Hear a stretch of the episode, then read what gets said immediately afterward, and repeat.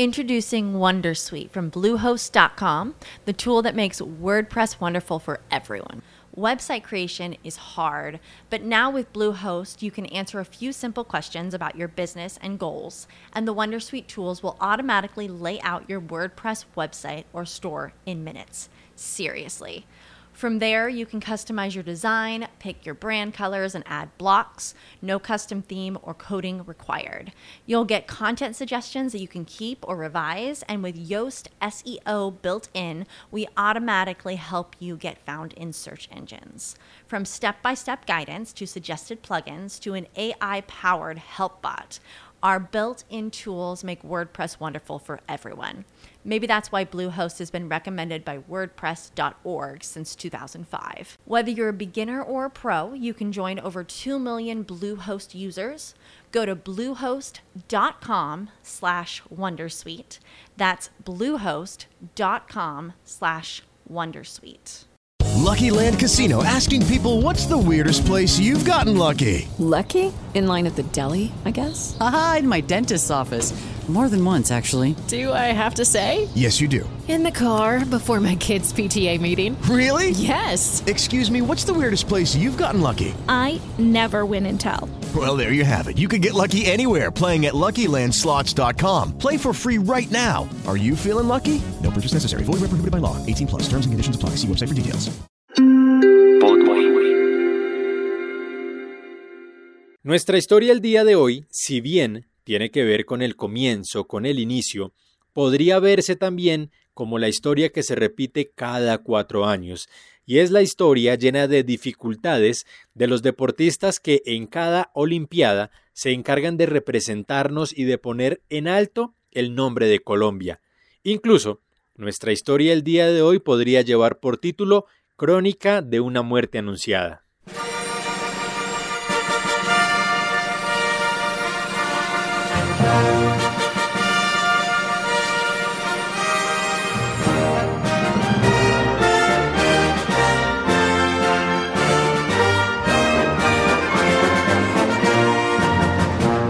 Para entender mejor esta historia, devolvámonos al 30 de julio de 1932.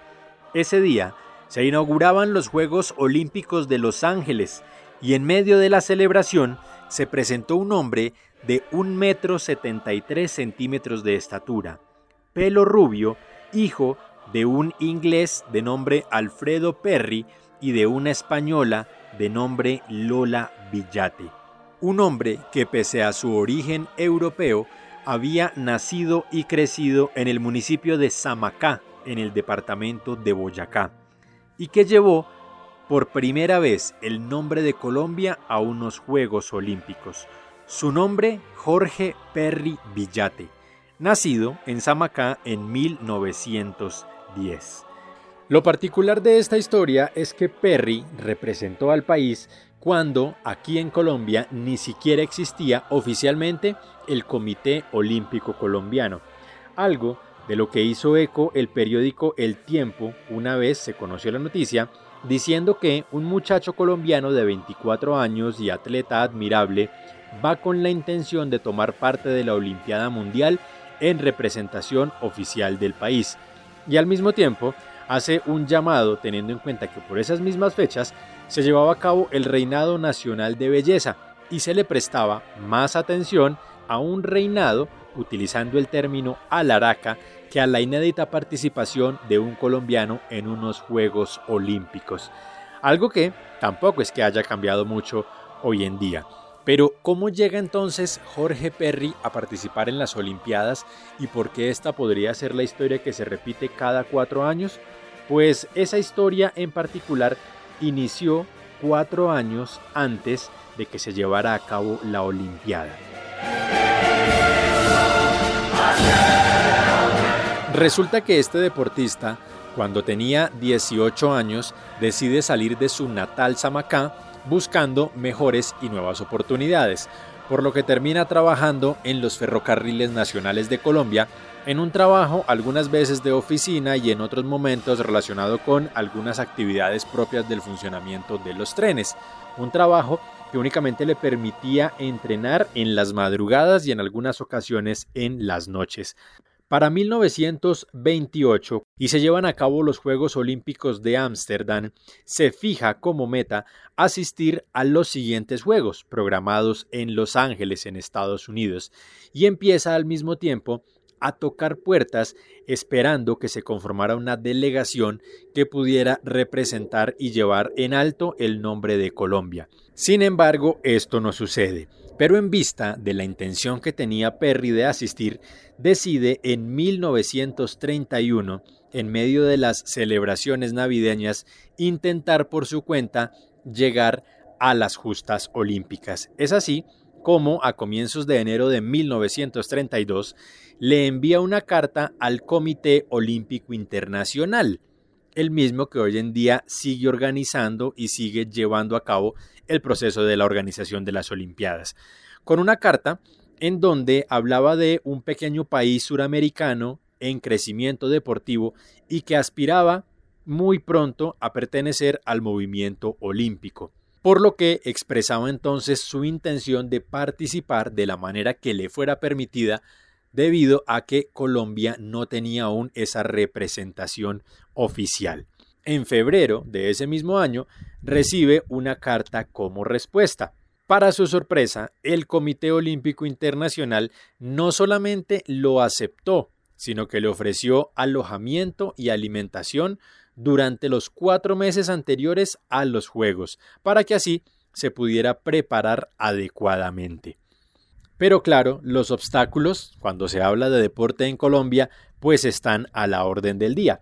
El primero, su familia, que no estaba muy de acuerdo con que viajara a un país que resultaba para ellos desconocido, sin saber hablar inglés, pero, como si fuera poco, el gobierno nacional de entonces cuando Perry se acerca y no solamente les muestra la carta que había enviado el Comité Olímpico Internacional, sino que manifiesta una vez más su deseo de asistir, le aconseja que mejor no solicite la visa, puesto que creían que era imposible que un atleta en solitario pudiera no solamente ser admitido, sino que de verdad fuera a hacer quedar bien, digámoslo de alguna manera, el nombre de Colombia.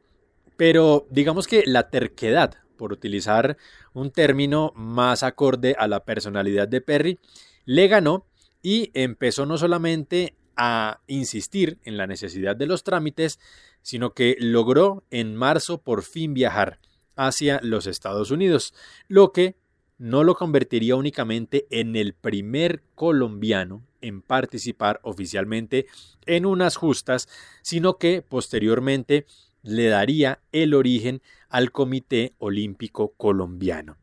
Es así como entonces, el 30 de julio de 1932, Jorge Perry desfila como el abanderado, pero también como el único deportista participante en nombre de Colombia.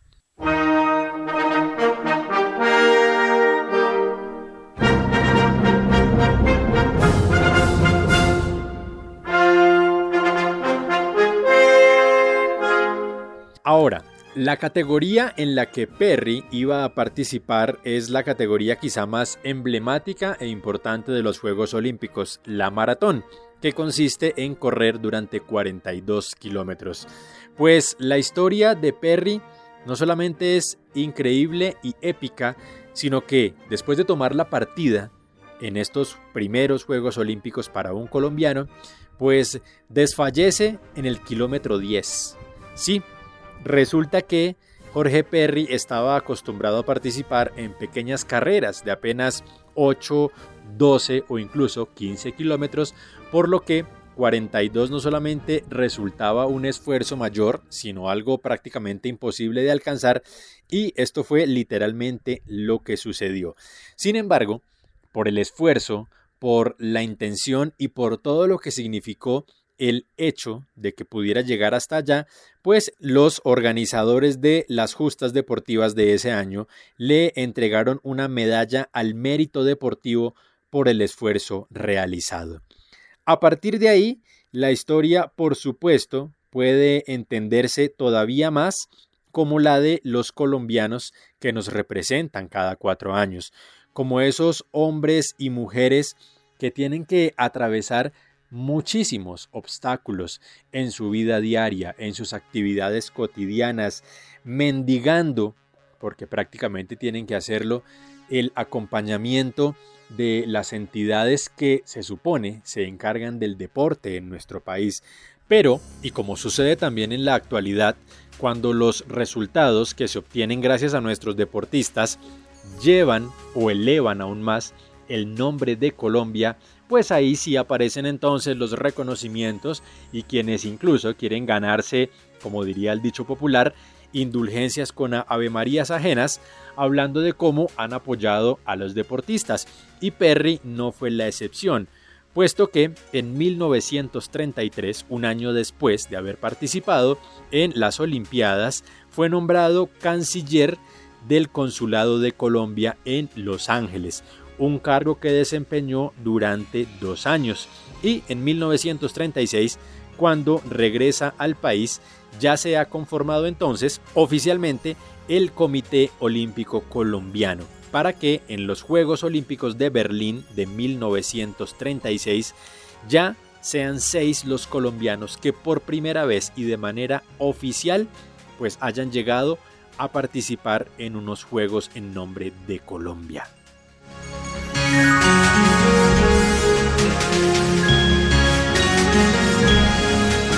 Pero ¿en qué momento se cruza esta historia relacionada con el deporte con nuestro Nobel Gabriel García Márquez? Resulta que para 1943, es decir, 11 años después de haber participado en unos Juegos Olímpicos, Mr. Perry, como se le conoció, llegó a ser el instructor de educación física de un colegio que quizá muchos recuerdan, el Liceo Nacional de Varones de Zipaquirá el colegio en donde quizá uno de sus estudiantes más emblemáticos fue Gabriel García Márquez, quien llegó oficialmente a estudiar a ese colegio el 10 de marzo de 1943, apenas un par de días después de haber cumplido 16 años. Resulta que la historia dice que el gusto que tenía Gabriel García Márquez por el deporte no era precisamente algo que lo acompañara, por lo que, al parecer, y por muchas otras coincidencias, generó la que se podría considerar una de las primeras amistades importantes de Gabo, puesto que entre los dos, entre Perry y Gabriel García Márquez, no solamente estaba el hecho de que hubieran salido de sus casas muy temprano, García Márquez a los 16 años, Perry a los 18, los dos llegaran a Bogotá buscando un mejor futuro y los dos terminaran en Zipaquirá, sino que compartieron otro par de cosas que, según algunos estudiosos de la materia, los unirían aún más. Se conoce que Lolita Porras, la primera novia de Gabriel García Márquez, murió de manera repentina en Zipaquirá, casi que al mismo tiempo que Raquel de los Ríos, quien fuera también la primera novia de Jorge Perry.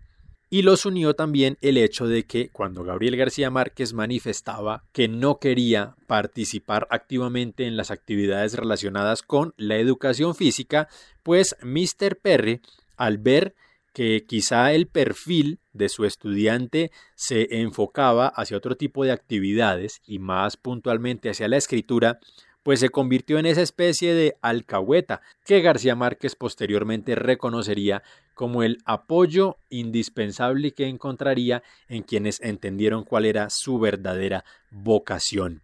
Pero innegablemente el esfuerzo que Jorge Perry Villate tuvo que hacer para llegar a representar a nuestro país no se aleja de lo que incluso hoy mientras están llevando a cabo los Juegos Olímpicos Tokio 2020, es decir, 88 años después de la hazaña de Perry, pues la historia se sigue repitiendo.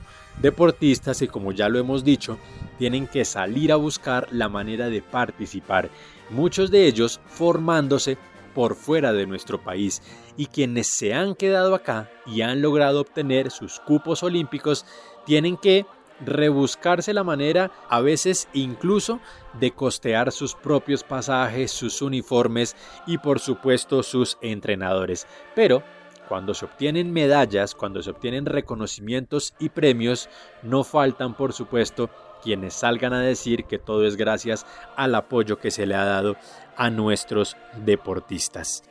La historia de Perry finaliza en 1946 cuando se dirigía en moto hacia Samacá a celebrar la Navidad con su familia, cuando sufre un repentino desmayo lo que genera un accidente que posteriormente desencadena en que, después de haber sido trasladado de urgencias al Hospital San José en Bogotá, muere el 29 de ese mismo mes, vísperas del Año Nuevo y afectado, entre otras cosas, y quizá por el mal tratamiento después de su caída, de una pulmonía. Y tenía 36 años de edad. Y así finaliza esta crónica de una muerte anunciada. Crónica no precisamente de una muerte, sino de el esfuerzo y de lo que cada cuatro años tienen que hacer quienes, sin importar incluso lo que tengan que sacrificar, orgullosamente llevan la bandera y orgullosamente dicen ante el mundo en unos Juegos Olímpicos que son colombianos. Nos encontramos en una próxima oportunidad. Recuerden que soy César el de Tabio y que la memoria la construimos entre todos y que por eso sus opiniones también son muy importantes. César el de Tabio en todas las redes sociales, pero por supuesto también recuerden que es muy importante que compartan este contenido, que lo entendamos y lo conozcamos entre todos, que le den seguir al podcast Rescatando Memorias en su plataforma favorita, Spotify, Deezer, Apple Podcast, Google Podcast, en la que ustedes quieran, ahí nos van a encontrar. Nos encontraremos y recuerden, sigamos rescatando la memoria.